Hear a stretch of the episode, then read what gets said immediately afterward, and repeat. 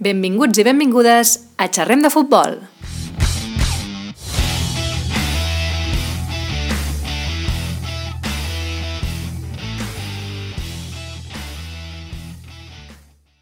Pels qui no em coneixeu, sóc la Marina Garrido, estudiant de periodisme i podríem dir que una boja del futbol. Tots i totes els que saben una mica de mi tenen clar que aquest esport està molt present a la meva vida. Si em pregunteu el per què, ni jo us ho sabria respondre, però el que és cert és que des de ben petita he viscut molt intensament cada partit. El meu pare m'explica sempre que, quan anàvem al Camp Nou, quan jo era petita, algunes vegades hi anàvem amb altres nens i nenes de la meva edat. A tots els hi passava el que els acostuma a passar als més petits – una vegada passats els 15 primers minuts, s'avorrien, perquè tots sabem que en el camp té les seves coses bones i dolentes, però no tens a ningú que t'expliqui què està passant a cada moment, i això algunes vegades et pot fer desconnectar. Més encara si ets un nen petit, clar. Bé, la qüestió és que jo, en comptes de posar-me a jugar amb la resta de nens, no apartava la mirada en cap moment del camp i tota l'estona li preguntava coses al meu pare. Això era fora de joc? Has vist quin passe de Messi? Per no parlar de les celebracions amb la meva amiga Irina, on sortíem al carrer a celebrar cada títol. Recordo estar cantant sense parar el Copa Lliga i Champions. Quin any aquell! I sí, jo era de les que sabia de memòria totes les versions del Cracòvia, i a dia d'avui encara les recordo. Imagineu-vos. De tot això que us parlo ja fa 10 anys, però la meva passió pel futbol es va anar fent cada vegada més i més gran. Suposo que també tenia a veure el fet que el meu pare fos soci del Barça i el meu tiet del Sabadell i em portessin a més d'un partit al camp, Puc dir, amb més vergonya o menys, que aquest esport m'ha fet plorar d'alegria i de tristesa. I us puc posar dos exemples clars. D'alegria, aquell 2-3 al Camp del Madrid el dia de Sant Jordi de 2017, on Messi va marcar al minut 92 i es va treure la samarreta ensenyant el seu nom a tots els aficionats. Pell de gallina, la veritat. I de tristesa, l'eliminació del Barça a la Champions contra l'Atleti de Madrid a quarts de final. No em pregunteu per què, però em va fer mal. Però el futbol també m'ha fet aprendre, pensar, reflexionar, evadir-me i somiar. I oi que quan algú et fa sentir tantes emocions t'encanta passar temps al seu costat? Doncs a mi amb el futbol em passa igual. Tot això que us acabo d'explicar seria una de les peces per entendre què és tot això. L'altra peça és el periodisme. Estic estudiant aquesta carrera, tercer concretament, i cada vegada l'estimo una mica més. Ui, m'estic adonant que estic sent molt sentimental. Bé, és igual, seguim. El fet és que jo no sóc de les que puc dir que sempre he tingut clar que volia ser periodista. Sent sincera, jo em vaig plantejar l'activitat sense saber quina era la primera opció que triaria. Així que si algú es troba a la mateixa situació, no patiu, que tot passa. Però bé, vaig acabar aprenent que acabaria fent allò que em fes feliç, i efectivament així ha estat. Vaig començar periodisme amb una mica de por de si m'havia equivocat, però ràpidament vaig saber que això era el que em motivava per seguir aprenent cada dia. I crec que sóc molt afortunada d'estar estudiant alguna que m'agrada tant.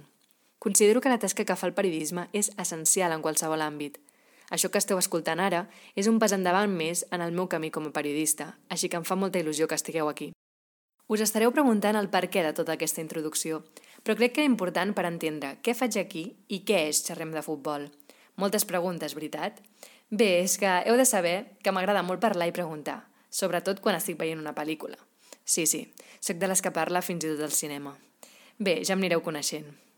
Ara sí, Xerrem de futbol és un projecte que rondava pel meu cap i que avui acaba de sortir al món exterior. Un espai per xerrar, com bé el nom diu, de futbol. Així en general.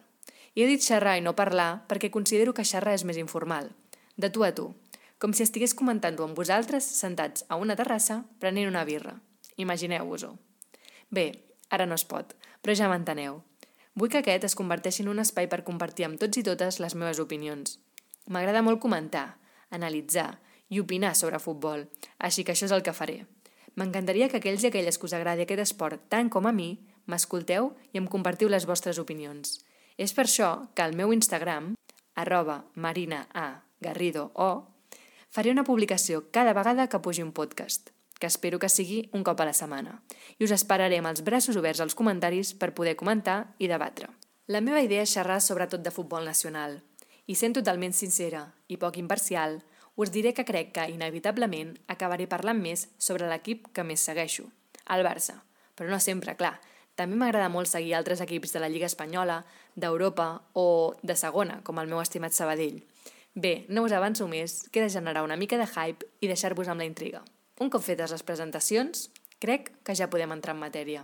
Avui us presento la primera secció, una secció que anireu veient a diferents capítols però que anirà canviant de samarreta. Voleu saber de què parlo? Som-hi!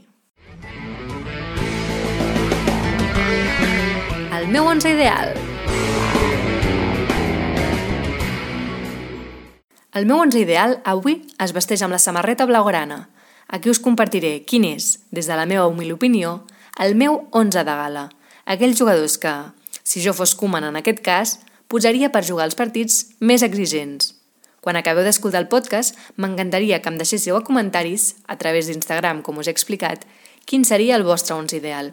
Crec que és molt interessant veure diferents punts de vista, així que esteu convidadíssims a deixar les vostres opinions. Aquesta temporada hi ha hagut molts canvis a l'equip culer. Després d'aquella derrota que fa mal fins i tot pronunciar, va arribar un huracà que ho va sacsejar tot. Potser finalment no hi ha hagut tantes novetats a la plantilla, però crec que tots estem d'acord amb que el més important és que Messi segueix a Can Barça. A més, en aquesta renovació, menys profunda del que m'hagués agradat, la veritat, estic descobrint jugadors que em generen esperança i il·lusió, i això és important. Ara sí, us presento el meu 11 ideal blaugrana.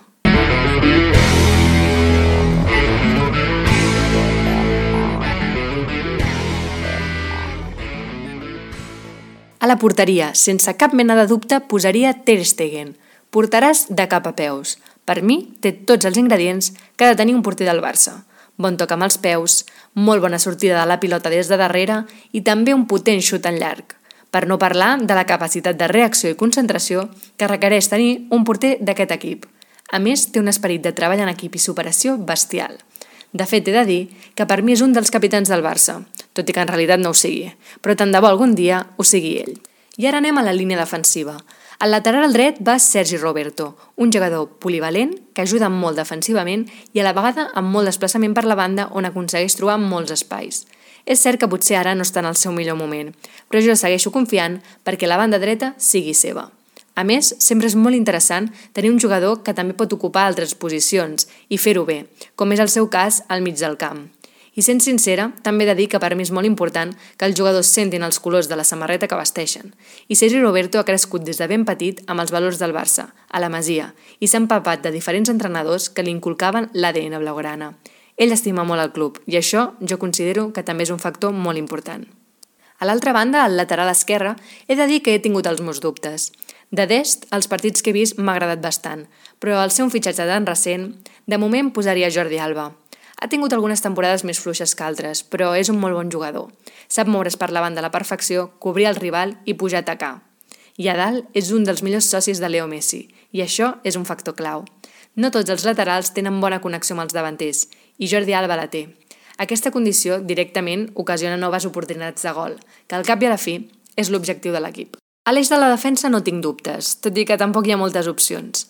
En primer lloc posaria l'Englet. Personalment, crec que és un dels millors fitxatges que ha fet el Barça en els últims anys. Un defensa físicament potent, amb una tensió bestial davant la pèrdua de pilota i amb un marcatge als davanters impecable. Sempre he pensat que la posició de central és molt complicada i que un error seu pot decidir tot un partit. És molt important que tant ells com els companys tinguin plena confiança en les seves capacitats, i el Barça amb l'Englet la té. L'altre central és Piqué. Ara mateix no m'imagino una línia defensiva blaugrana sense ell. Transmet seguretat i saps que no fallarà. La majoria de vegades, clar. Amb ell l'equip està tranquil i l'afició també. Quan no estigui el trobarem molt a faltar. Segur que vindran altres amb moltíssima qualitat, però és que Piqué té alguna molt especial. Piqué representa el barcelonisme, un jugador que es deixa la pell i que estima molt el club. El vestidor també és una peça essencial, té capacitat de lideratge i sap reconduir l'equip quan les coses no van bé. I ara anem al mig del camp, on tinc alguns dubtes, però bé, em centraré en els meus gustos i en la meva confiança cap als jugadors joves. En primer lloc posaria De Jong, un altre dels millors fitxatges dels últims anys al Barça. Un migcampista amb una gran visió de joc i també molt polivalent. Pot jugar en qualsevol posició del mig camp, tant de pivot com d'interior, i en totes sap treure el millor d'ell mateix. És un molt bon organitzador del joc, sap distribuir la pilota i controlar el partit. A més, també té molta capacitat defensiva per recuperar pilotes i tallar transicions, i això és molt important. Crec que el seu estil de joc, que ja practicava l'Àjax, s'adapta a la perfecció amb la dinàmica del Barça. Després posaria Pedri. Sé que l'he vist jugar poc a Can Barça, i és molt jove, però les Palmes ja deixava entreveure el seu potencial. M'enamora el joc de Pedri. Té una conducció exquisita de la pilota i té moltíssima qualitat tècnica. Quan Pedri la toca, gaudeixes del futbol, i això, tant per l'equip com per l'afició, és molt positiu. També és polivalent, pot actuar de mitja punta o per les dues bandes del mig camp. I a més, sap molt bé com trencar les línies defensives i avançar per donar grans passades als davanters. De moment, el que he vist d'ell m'ha encantat. I ara potser hi ha gent que no està d'acord. Jo també he dubtat, però posaria Riqui Puig. He estat pensant de posar un doble pivot en Piànic, però crec que necessito més temps per observar el seu joc, així que finalment m'he decantat per Riqui. A mi, personalment, la manera de jugar d'aquest noi m'agrada molt. Quan anava a veure partits del Barça B, ja al·lucinava amb ell. Aquesta temporada sembla ser que no el veurem jugar molt i a mi realment em fa molta pena. Crec que té una visió brutal del joc i dels espais. Ho fa tot amb una qualitat i una tècnica impecable. Crec que també és un altre cas d'un jugador que té l'ADN Barça. La seva manera de distribuir el joc, jugant al primer toc, dona seguretat i contribueix a controlar el partit i crear ocasions de gol. A més, tinc molta curiositat de veure'l jugar amb Pedri. Ricky és molt jove i té molt a aprendre, però crec que mereix tenir més oportunitats. I ja arribem a la línia d'atac. A l'extrem esquerre posaria en Sofati, un altre jugador jove que està demostrant que mereix tenir un lloc a l'11 titular. Aporta frescura i qualitat a la davantera i no té por a res. Una de les joves promeses del futbol sense cap mena de dubte. Koeman ha de saber portar-lo, perquè segueixi tocant de peus a terra i fent-nos somiar a tots els aficionats, i això és complicat. Però és que també és important mencionar que s'entén molt bé Messi al camp. Alguns diuen que serà l'hereu de Messi. Això la veritat és que no ho sé perquè mai se sap què passarà, però el que és cert és que Anso aporta moltíssimes coses al Barça. Al centre de la davantera, com a punta, posaria Antoine Griezmann. Sí, és veritat que no ha complert les expectatives que jo i la majoria teníem posades en ell quan va arribar, però jo sempre penso que encaixar al Barça no és cosa fàcil, i menys si vens d'un equip com l'Atleti de Madrid amb un esquema de joc completament diferent al del conjunt culer. Tot i així, considero que és treballador i a poc a poc l'estic veient més present al terreny de joc. El que li falta sobretot és encertar més en la definició individual, de cara a porteria. Però un aspecte molt important de Griezmann és el seu treball defensiu. Quan es perd la pilota i l'equip rival es dirigeix a l'atac, el francès no dubta en baixar a ajudar la defensa i exercir pressió per recuperar la possessió, i això ho fa molt bé. Crec que el Barça no ha acabat de demostrar tot el seu potencial. Veurem si aquesta temporada ho acaba de fer. Jo espero que sí. I per acabar, a l'extrem dret estaria Leo Messi, una peça fonamental a l'equip. Supera línies defensives, crea espais, dona passades impecables i té la porteria entre cella i cella sempre. A més, condiciona la defensa rival, que està pendent de tots els seus moviments en tot moment. Si et pares d'observar tots els detalls tècnics, quedes al·lucinat. Quan té la pilota als peus, saps que alguna passarà. I és que Messi és davanter, però es mou per tot el camp rival. Pot iniciar la jugada allunyat de la porteria i acabar dins de l'àrea petita per rematar. És cert que a vegades crec que els companys el busquen massa i ell aleshores també s'obsessiona en marcar.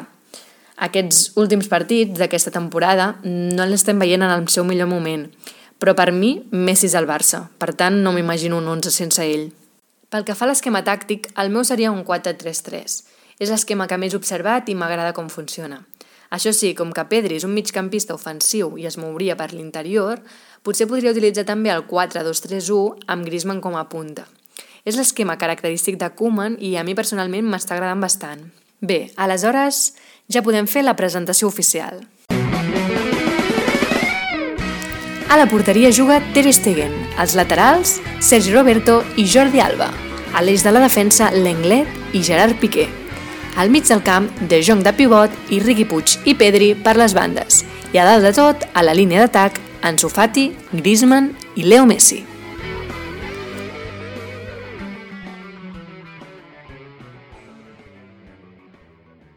Ara sí puc dir que ja tinc el meu 11 ideal blaugrana. D'aquí uns mesos o a final de temporada el tornaré a fer. Així serà interessant comparar-ho i veure si ha canviat molt o poc la meva opinió. Què us ha semblat a vosaltres? És molt diferent al vostre? Espero que m'ho feu saber a través d'Instagram. En el futur, com us he dit, aquesta secció anirà canviant de samarreta, així que pròximament sabreu el meu 11 ideal d'altres equips de la Lliga o d'Europa. Bé, el capítol d'avui ja s'acaba. Els que heu arribat fins aquí, moltíssimes gràcies. De veritat, em fa molt feliç que m'estigueu escoltant perquè al cap i a la fi esteu recolzant un projecte que em fa molta il·lusió tirar endavant. És una cosa nova per mi i estic segura que em servirà per aprendre i per créixer. Us espero en els pròxims podcasts que venen per endavant. Ens escoltem la setmana que ve amb un nou capítol de Xerrem de Futbol.